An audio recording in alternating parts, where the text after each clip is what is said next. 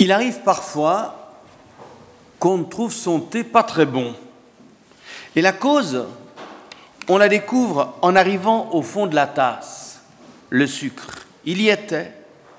Mais justement, il était au fond. Et il aurait fallu remuer. Et peut-être ce qui manque à notre vie parfois est aussi resté au fond. Notre vie n'a pas toute la saveur qu'elle pourrait avoir parce que nous n'avons pas l'idée d'aller assez doucement au fond des choses. Alors Seigneur, ce matin, nous te le demandons. Aide-nous à donner de la profondeur à notre vie. Aide-nous à te découvrir toujours plus présent et vivant pour nous et en nous. Donne-nous de trouver cette foi qui dépouille le monde de son masque et nous fait tout voir sous un jour nouveau. Le monde, les autres et nous-mêmes, nous révélant ta grandeur et notre petitesse, nous montrons le Christ là où notre œil ne voit qu'un pauvre, nous montrons le Sauveur là où on ne voit qu'un peu d'eau. Oui, Seigneur, donne-nous de remuer doucement notre vie jusqu'à ce que l'amour que tu as mis en nous remonte en nous et donne toute sa saveur à notre vie. Au nom du Christ vivant. Amen. Et je vous invite à vous lever pour chanter notre premier cantique, le numéro 390.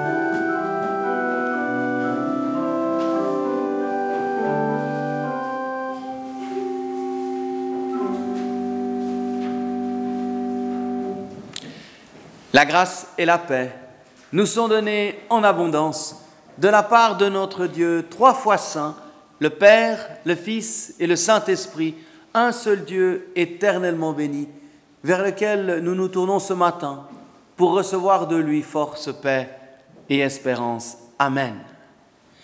Bienvenue, bienvenue à chacune et chacun d'entre vous ce matin pour ce culte un peu particulier. Et puis, Marie étant euh, peu bien cette semaine, il n'a fallu pas moins de deux collègues pour la remplacer. Donc, c'est Marc et moi qui aurons le plaisir de présider ce culte ce matin, en ce jour également d'assemblée. Bienvenue donc à chacune et chacun d'entre vous.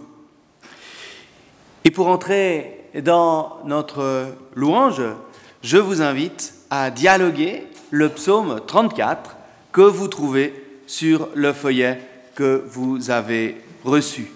Je dirai les premières phrases et vous répondrez avec les phrases décalées.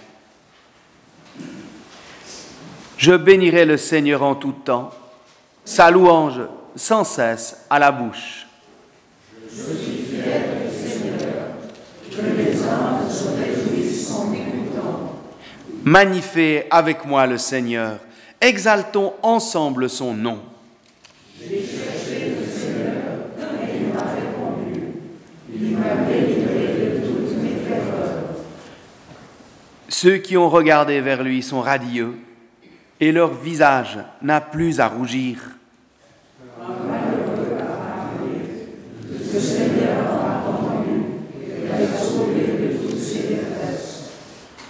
L'ange du Seigneur campe autour de ceux qui le craignent et il les délivre.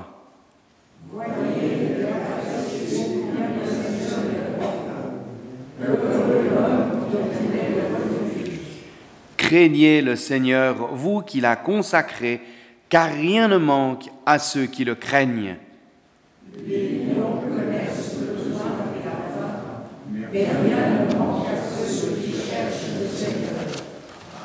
Amen.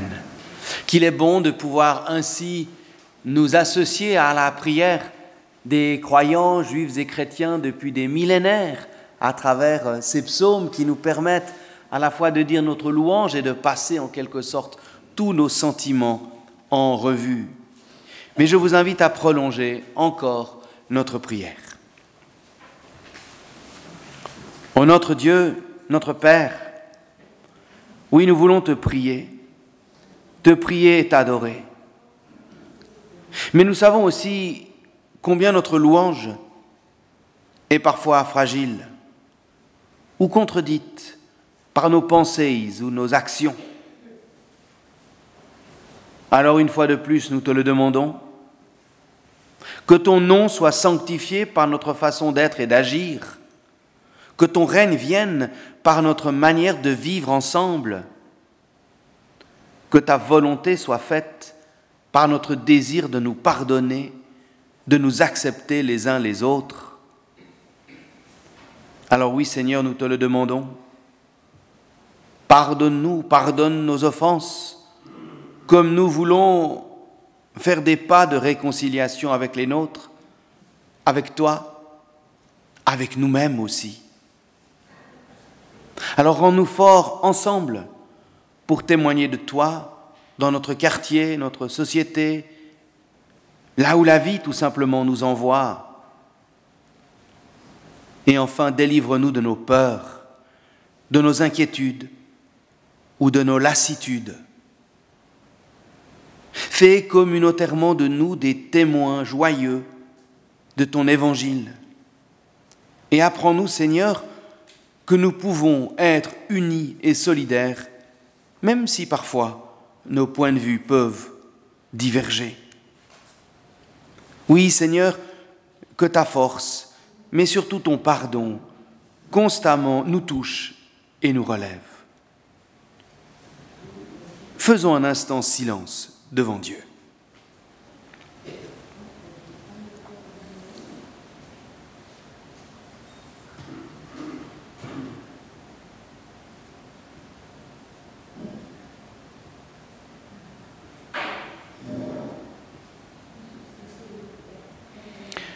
Frères et sœurs, c'est une parole qu'on peut recevoir jour après jour, semaine après semaine, celle qui nous dit l'assurance de l'amour de Dieu pour nous, pour chacun de nous. Combien le Seigneur toujours nous rejoint là où nous sommes, là où nous en sommes, il nous pardonne, nous relève et ouvre toujours devant nous en chemin de vie. Alors oui, frères et sœurs, nous pouvons avoir cette confiance que le Seigneur toujours ouvre devant nous un chemin. Amen. Et je vous invite à dire notre reconnaissance par le chant en prenant le numéro 144.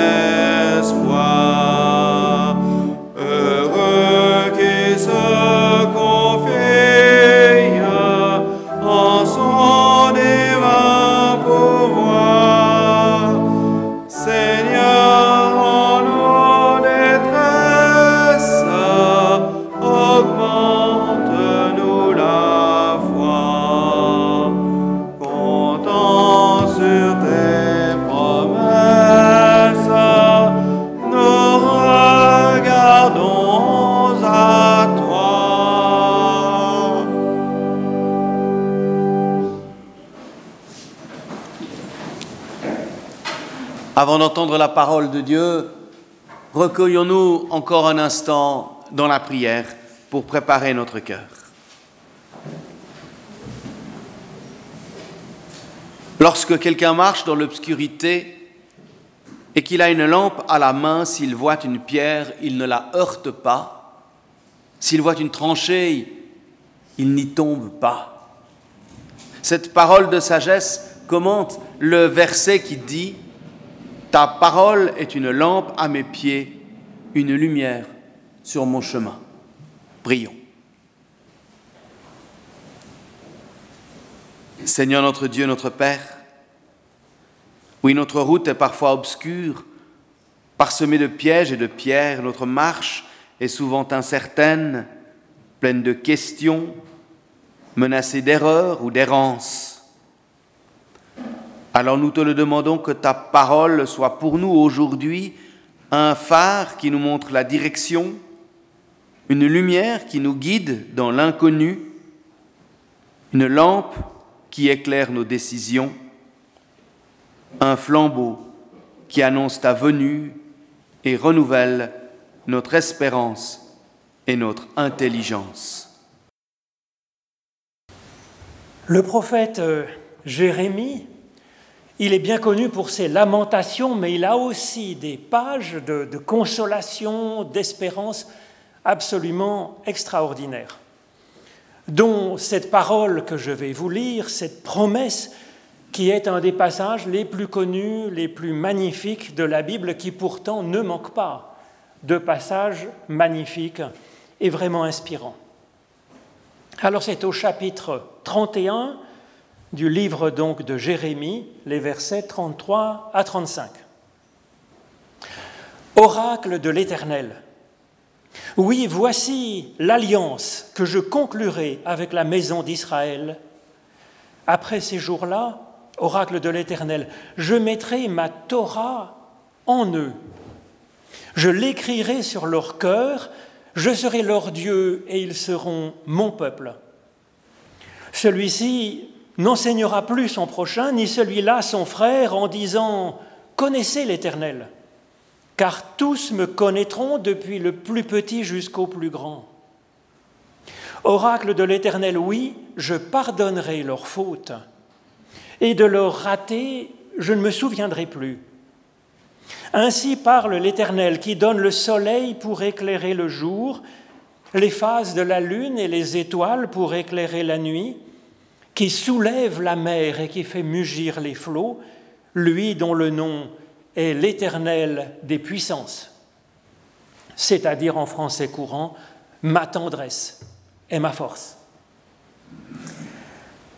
Ensuite, je voudrais vous lire quelques versets de la lettre de l'apôtre Paul aux femmes et aux hommes d'Éphèse, au chapitre 4. Paul nous dit, je vous exhorte à marcher d'une manière digne de la vocation qui vous a été adressée, en toute humilité et douceur, avec patience, supportez-vous les uns les autres avec amour, en vous efforçant de conserver l'unité de l'esprit par le lien de la paix.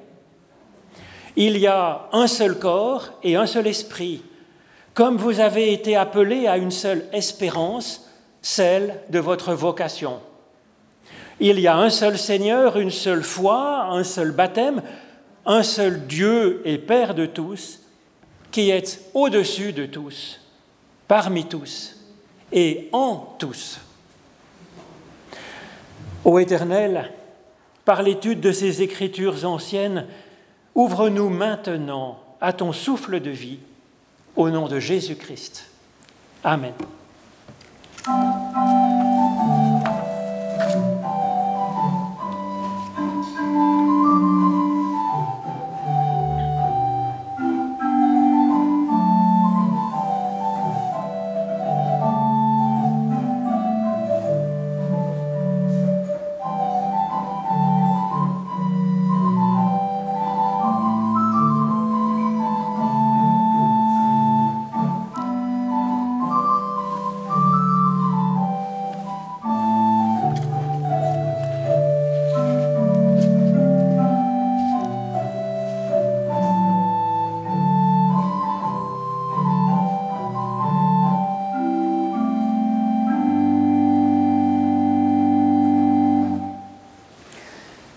Je mettrai ma Torah en eux, je l'écrirai sur leur cœur, je serai leur Dieu et ils seront mon peuple. Alors ces promesses ne sont pas simplement au futur. La traduction en français est là un peu trompeuse, puisque en hébreu, les verbes ne connaissent pas le futur. Chaque fois que vous voyez un futur dans la Bible hébraïque, en fait, les verbes sont à l'inaccompli, signifiant que l'opération est en cours. Le chantier est en progression. Jésus précise d'ailleurs en disant que l'heure vient et elle est déjà là.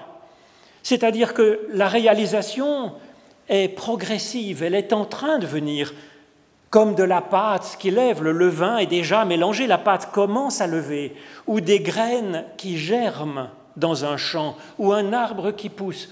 Ces images sont très souvent utilisées par Jésus lui-même pour parler de la réalisation de la promesse de Dieu.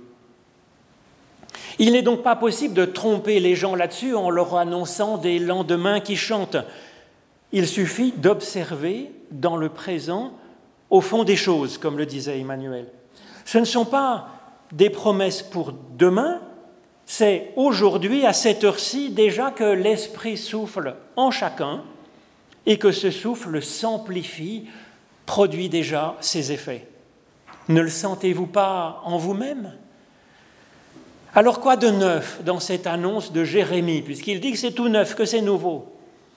Le pardon de Dieu, le fait qu'il nous aime et nous aimera toujours, le fait qu'il s'engage avec nous dans un partenariat pour la durée, pour l'éternité, le fait qu'il nous unisse en un peuple, son peuple, eh bien tout cela est une parole bien, bien ancienne, même si, bien sûr, elle est à entendre chaque jour à nouveau dans notre être, dans notre vie quotidienne.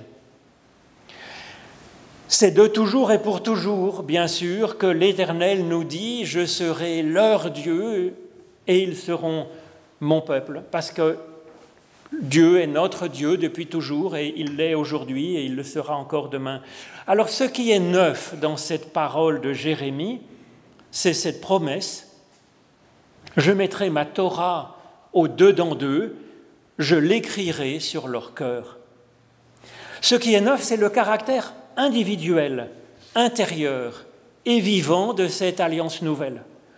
La Torah n'est plus donnée à un Moïse euh, une fois pour toutes sur le sommet d'une montagne pour tout le peuple. Elle n'est plus une lettre figée dans une table de pierre. La Torah se fait écriture sur le cœur de la personne humaine.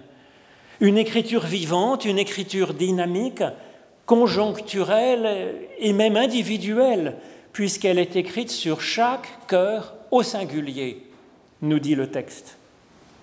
Nos traductions disent souvent Je mettrai ma loi dans leur cœur, comme on grave un programme sur le silicium d'un microprocesseur d'une machine. Alors que le mot Torah, ça évoque plus une visée qu'un code de loi, qu'un commandement sur un rail dans lequel nous devrions marcher. Ce qui est donné, c'est une passion pour le bien, ce qui pourrait être bon, ce qui pourrait germer de bon. C'est une passion pour la vie, pour le bonheur, pour la fidélité, pour la tendresse, pour la communion. C'est ainsi, nous dit cette promesse, que chaque personne est prophète ou prophétesse directement inspirée par Dieu en plein cœur. Alors ce n'est même pas un appel à écouter Dieu, c'est une promesse qui est déjà en cours de réalisation. Dieu est en ce moment même en train d'écrire sur le cœur de chacun. Cette idée est nouvelle au temps de Jérémie, sept siècles avant que Jésus-Christ en fasse le cœur même de son action individuelle avec la personne qu'il rencontre sur un chemin. Cette promesse sera reprise au VIe siècle, par exemple avec Ézéchiel. Je vous donnerai un cœur nouveau, je mettrai en vous un esprit nouveau, j'ôterai de votre corps votre cœur de pierre, et je vous donnerai un cœur de chair, un cœur vibrant. Ou au Ve siècle, avec le prophète Joël, je répandrai mon esprit sur toute chair, vos fils et vos filles prophétiseront, vos vieillards auront des révélations et vos jeunes des visions. Même sur les plus petits des serviteurs et des servantes, dans ce jour-là, je répandrai mon esprit. Et ce jour, c'est aujourd'hui. La Torah au cœur de chacune et chacun. Là où la personne individuelle compose le cœur, sa, sa propre vision de la vie, ses projets, ses espérances, sa façon de réagir à ce qui lui arrive, là où l'intention de ses actes commence à naître, une Torah pour faire vivre, pour faire, pour semer des graines de bonheur, de compassion dans le monde. Chacun connaîtra l'Éternel, nous dit Jérémie.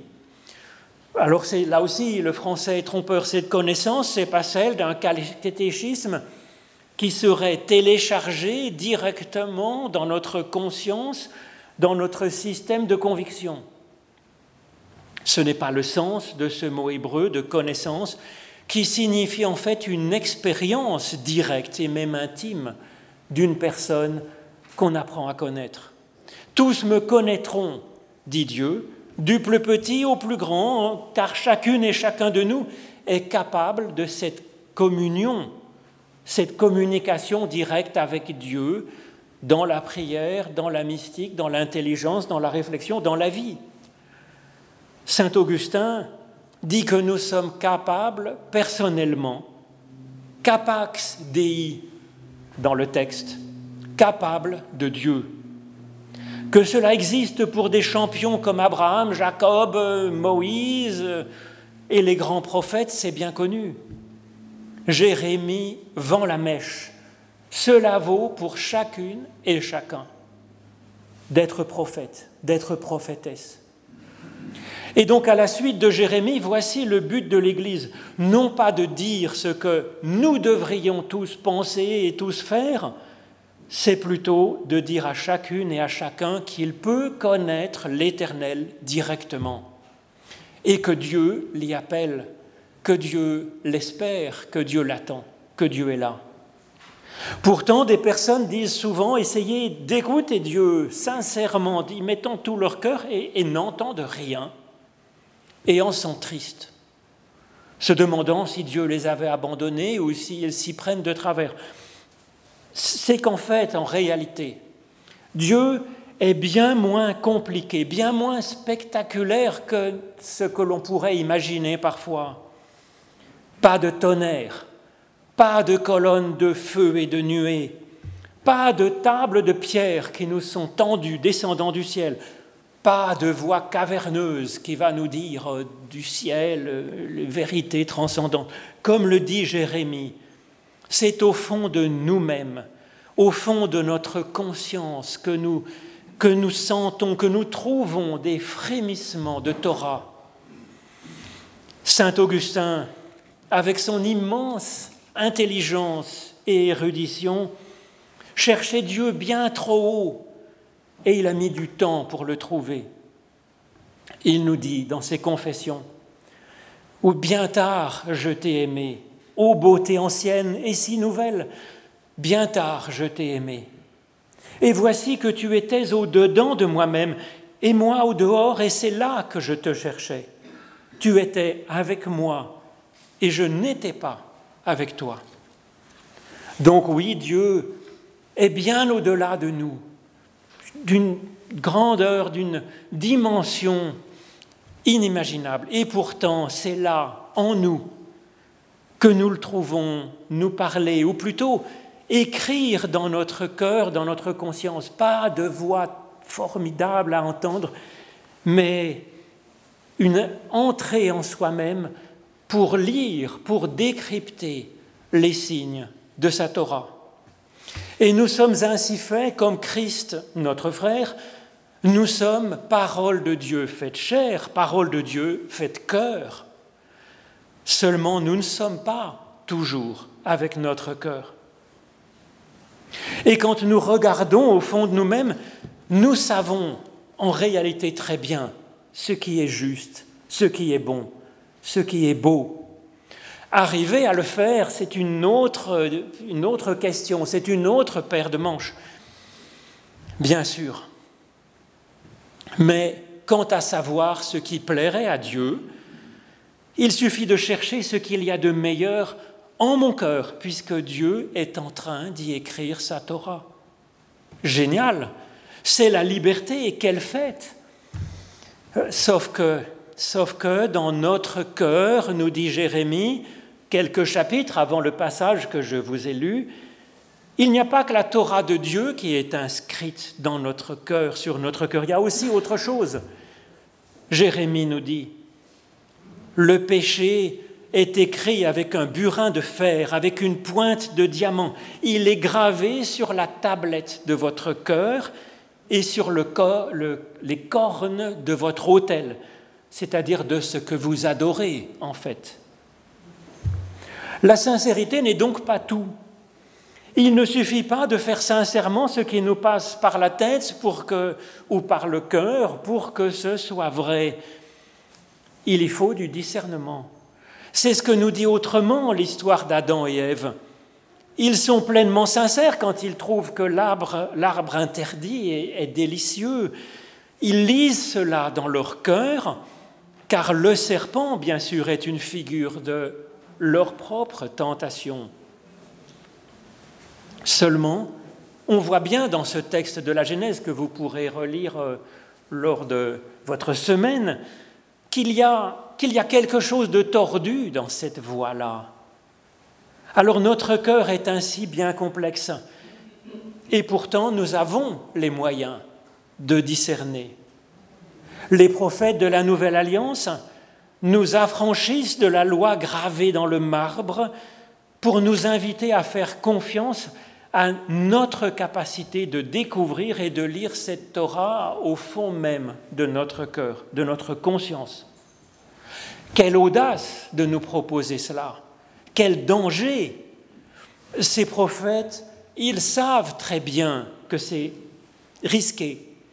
Et ils lèvent notre peur de nous tromper en mettant au cœur de cette promesse que nous avons entendue la promesse d'un pardon accordé par avance par Dieu aux fidèles. Oracle de l'Éternel, je pardonnerai leurs fautes et je ne me souviendrai pas de leurs ratés, de leurs péchés. Nous pouvons donc y aller sereinement, hardiment, Oser chercher au fond de nous-mêmes ce que Dieu inscrit chaque jour qui vient, rien que pour nous. Et nous tromper, bien sûr, un peu, mais nous relever, avancer et chercher encore. Alors c'est vrai qu'il y a une incroyable liberté dans ce projet de Dieu pour nous. De cette liberté, nous dit l'apôtre Paul, ne faisons pas un prétexte pour faire n'importe quoi. Comme des petits Adam et Ève dansant avec notre serpent et, chantant Tout est permis, tralalala non. Il y a qu'une infime différence finalement entre ces deux mots, liberté et libertin. Sauf que l'un est source de vie, l'autre de souffrance et de mort. Nous voilà donc armés avec cette promesse, avec Dieu en nous par son esprit pour être libres et inspirés, être de vrais prophètes et prophétesses du Dieu vivant. Alors comment faire un peuple de ces innombrables prophètes, tous lisant une vérité particulière au fond de leur propre petit cœur? Dans l'Ancienne Alliance, il y avait une seule Torah qui s'imposait à tous, la même Torah, comme un rempart, les gardant bien, sagement à l'intérieur, séparés des autres peuples qui sont dans les ténèbres. Jérémie, il replace la Torah au cœur de chacune et chacun, même des non-croyants. L'unité n'est plus comme une contrainte extérieure, elle devient interne, elle devient systémique. Alors pour faire un peuple, une communauté humaine, il est évidemment bon, comme le dit les tables des dix paroles, de ne pas trop se tuer entre nous, de ne pas voler ce qui appartient aux autres, en particulier leur dignité, de ne pas tromper ceux qui nous aiment. Oui. Dans l'Ancienne Alliance, une table de pierre le rappelle à tous au risque de nous retrouver en dehors du peuple. Dans le nouveau modèle, nous sommes et nous serons toujours du peuple, par le fait même que Dieu est grâce et pardon.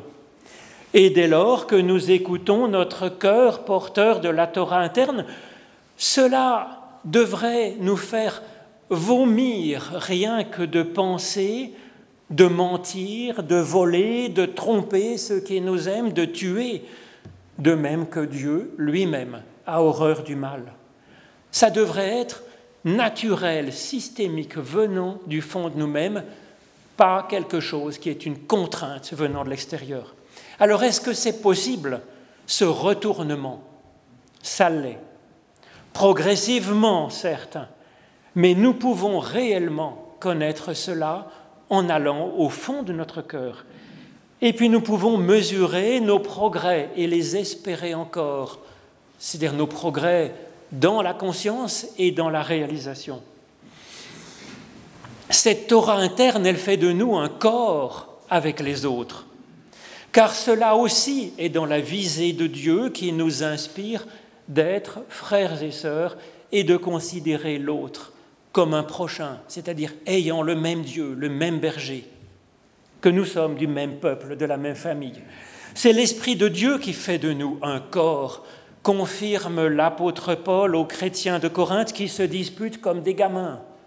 Vous pourrez relire ces formidables chapitres 12 et 13 de la lettre aux Corinthiens avec cette vision du corps mystique du Christ et de l'hymne à l'amour.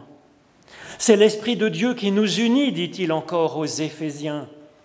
Nous ne sommes plus le peuple d'une religion, ni le peuple d'un livre, ni le peuple d'une confession de foi, d'une église ou d'une paroisse, nous sommes, nous devenons le peuple du Dieu unique, pour tous, pour chacun, en chacune et chacun, au-dessus de tous, nous dit l'apôtre Paul, même de ceux qui au pied de leur arbre se prennent pour leur Dieu.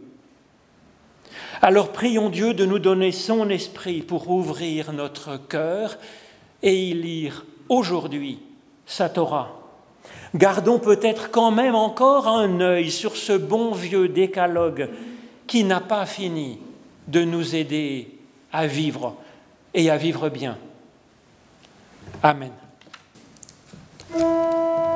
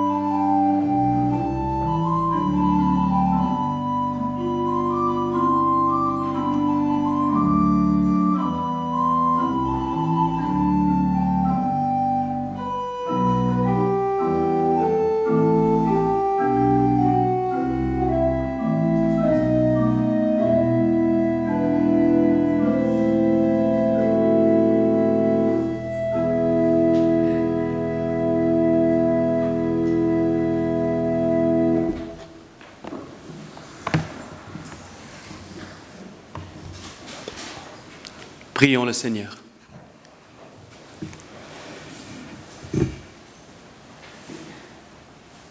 Seigneur notre Dieu, réunis ce matin à l'écoute de ta parole, nous voulons te rendre grâce pour la joie que nous avons de pouvoir nous réunir. Et nous voulons te prier pour toutes celles et ceux qui ne peuvent se joindre à nous parce qu'ils sont atteints dans leur santé, parce qu'ils sont mourants. Seigneur, nous voulons te prier aussi pour toutes les communautés qui ne peuvent se réunir aussi simplement et facilement que nous pouvons le faire parce qu'ils vivent dans un pays de violence ou d'oppression, parce que le simple fait d'écouter ta parole constitue un risque pour leur liberté. Alors Seigneur, nous voulons te prier pour tous ces frères et sœurs. Mais nous voulons aussi te prier pour notre communauté ici rassemblée. En ce jour euh, d'assemblée de votation, alors que nous essayons de discerner un chemin pour notre communauté, pour être témoins là où tu nous envoies, Seigneur, nous te le demandons. Aiguise notre discernement, aiguise notre audace et notre joie d'être une communauté rayonnante, aimante, qui confesse avec joie le fait de te servir. Et puis, nous te prions aussi pour notre pays en ce jour de votation aux enjeux importants. Seigneur, nous te prions pour nos autorités politiques, pour qu'elles puissent toujours œuvrer dans la recherche de l'intérêt du plus grand nombre, dans la protection des plus faibles, avec ouverture et tolérance. Leur tâche est difficile, Seigneur, et c'est pourquoi nous te demandons de veiller sur nos autorités et de les accompagner dans leur tâche. Enfin Seigneur, nous te prions pour chacune et chacun d'entre nous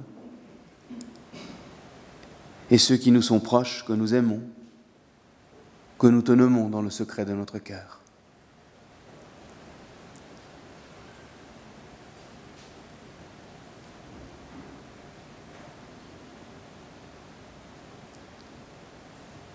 Seigneur, avant même que nous t'adressions notre prière, tu connaissais déjà notre cœur.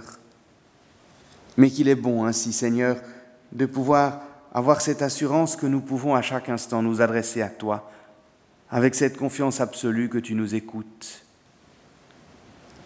Alors toutes nos prières, nous voulons les réunir maintenant dans celles que ton Fils nous a enseignées et que nous te disons d'un même cœur. Notre Père qui es aux cieux, que ton nom soit sanctifié, que ton règne vienne, que ta volonté soit faite sur la terre comme au ciel. Donne-nous aujourd'hui notre pain de ce jour. Pardonne-nous nos offenses, comme nous pardonnons aussi à ceux qui nous ont offensés. Et ne nous laisse pas entrer en tentation, mais délivre-nous du mal car c'est à toi qu'appartiennent le règne, la puissance et la gloire au siècle des siècles. Amen. Avant de prendre le dernier cantique pendant lequel l'offrande va être réunie, recueillie, c'est le temps des annonces. Je ne sais pas si Eric, tu as des annonces particulières à faire pour la suite de la journée, peut-être? Oui, une fois que le culte sera terminé, donc il y aura le morceau d'orgue final, euh, vous pouvez rester à vos places et euh, on va mettre en place une table pour, euh, pour l'assemblée, mais l'assemblée va commencer immédiatement après. Donc, restez à vos places. Voilà. Ne, ne, fuyez pas, en gros, c'est ça que ça veut dire. Ceux qui ne sont pas intéressés euh, par la paroisse, par la vie de la paroisse, peuvent évidemment euh, s'en aller. Merci. Eh bien, nous allons prendre notre dernier cantique, le cantique 212, et c'est pendant ce cantique que l'offrande sera recueillie.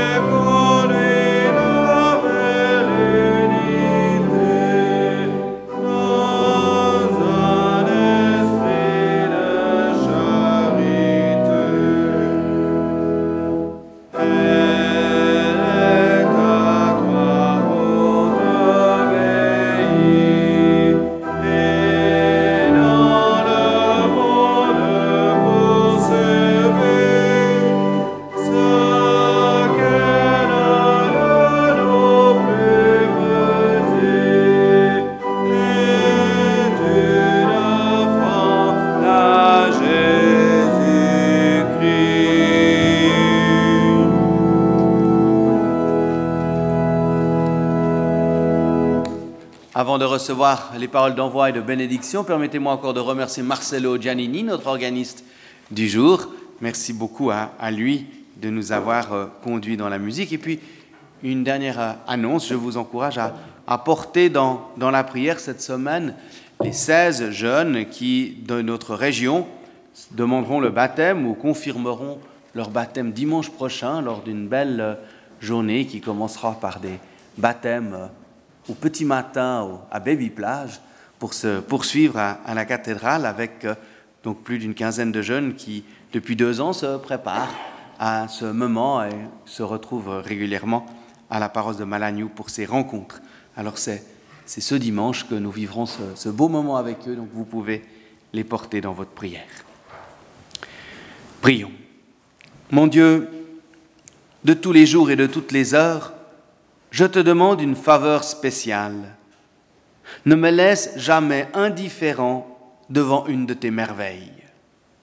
Laisse-moi jouir du miracle de chaque réveil, du miracle de savoir que je suis encore en vie, du miracle de respirer, de marcher, de penser, du miracle de ton amour et de ta miséricorde. Aide-moi à ne jamais me lasser de tes saisons. Le printemps est un miracle, l'été l'est aussi, l'automne, l'hiver est un beau miracle. Chaque jour est un miracle, ainsi que chaque nuit. Alors merci pour la beauté, beauté de cette région, de ce pays. Merci pour le lever et le coucher du soleil. Merci pour la lune et les astres. Fais-moi ce cadeau, Seigneur, le don de t'apprécier ainsi que tout ce que tu fais. Un jour, je te demanderai le don suprême de t'aimer comme je le devrais, plus qu'hier et moins que demain. Amen. Et que la bénédiction de Dieu nous garde et nous conduise dans sa paix. Oui, que l'amour de Dieu le Père, la grâce de Jésus-Christ notre Seigneur et la communion du Saint-Esprit nous gardent et nous conduisent dans sa paix. Amen.